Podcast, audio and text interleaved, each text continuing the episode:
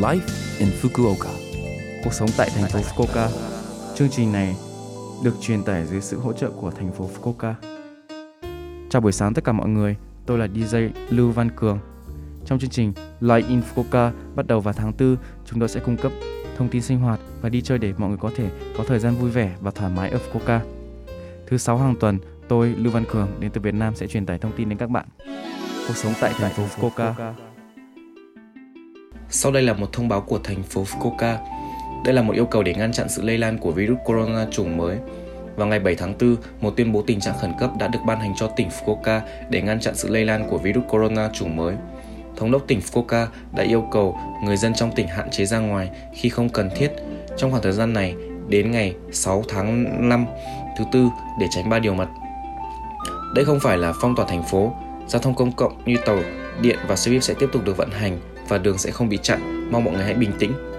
Ngoài ra, một yêu cầu từ thành phố Fukuoka, các phụ huynh đang sử dụng trường mẫu giáo được cấp phép và hiệp hội trông trẻ em khi vắng nhà.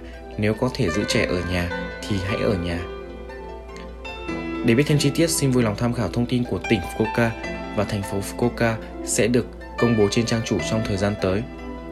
Sau đây tôi xin lặp lại thông báo. Sau đây là thông báo của thành phố Fukuoka. Đây là một yêu cầu để ngăn chặn sự lây lan của virus corona chủng mới.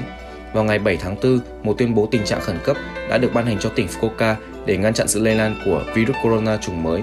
Thống đốc tỉnh Fukuoka đã yêu cầu người dân trong tỉnh hạn chế ra ngoài khi không cần thiết trong khoảng thời gian này đến ngày 6 tháng 5 thứ tư để tránh ba điều mật. Đây không phải là phong tỏa thành phố, giao thông công cộng như tàu điện và xe buýt sẽ tiếp tục được vận hành và đường sẽ không bị chặn. Mong mọi người hãy bình tĩnh.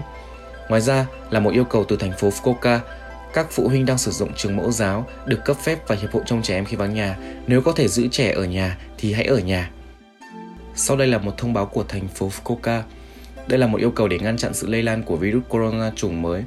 Vào ngày 7 tháng 4, một tuyên bố tình trạng khẩn cấp đã được ban hành cho tỉnh Fukuoka để ngăn chặn sự lây lan của virus corona chủng mới. Thống đốc tỉnh Fukuoka đã yêu cầu người dân trong tỉnh hạn chế ra ngoài khi không cần thiết trong khoảng thời gian này đến ngày 6 tháng 5 thứ tư để tránh ba điều mật. Đây không phải là phong tỏa thành phố, giao thông công cộng như tàu, điện và xe buýt sẽ tiếp tục được vận hành và đường sẽ không bị chặn. Mong mọi người hãy bình tĩnh. Ngoài ra một yêu cầu từ thành phố Fukuoka, các phụ huynh đang sử dụng trường mẫu giáo được cấp phép và hiệp hội trông trẻ em khi vắng nhà. Nếu có thể giữ trẻ ở nhà thì hãy ở nhà. Để biết thêm chi tiết, xin vui lòng tham khảo thông tin của tỉnh Fukuoka và thành phố Fukuoka sẽ được công bố trên trang chủ trong thời gian tới. Sau đây tôi xin lặp lại thông báo. Sau đây là thông báo của thành phố Fukuoka. Đây là một yêu cầu để ngăn chặn sự lây lan của virus corona chủng mới. Vào ngày 7 tháng 4, một tuyên bố tình trạng khẩn cấp đã được ban hành cho tỉnh Fukuoka để ngăn chặn sự lây lan của virus corona chủng mới. Thống đốc tỉnh Fukuoka đã yêu cầu người dân trong tỉnh hạn chế ra ngoài khi không cần thiết trong khoảng thời gian này đến ngày 6 tháng 5 thứ tư để tránh ba điều mật. Đây không phải là phong tỏa thành phố, giao thông công cộng như tàu điện và xe buýt sẽ tiếp tục được vận hành và đường sẽ không bị chặn. Mong mọi người hãy bình tĩnh. Ngoài ra là một yêu cầu từ thành phố Fukuoka, các phụ huynh đang sử dụng trường mẫu giáo được cấp phép và hiệp hội trông trẻ em khi vắng nhà. Nếu có thể giữ trẻ ở nhà thì hãy ở nhà. Để biết thêm chi tiết, xin vui lòng tham khảo thông tin của tỉnh Fukuoka và thành phố Fukuoka sẽ được công bố trên trang chủ trong thời gian tới. Cuộc sống tại thành phố Fukuoka.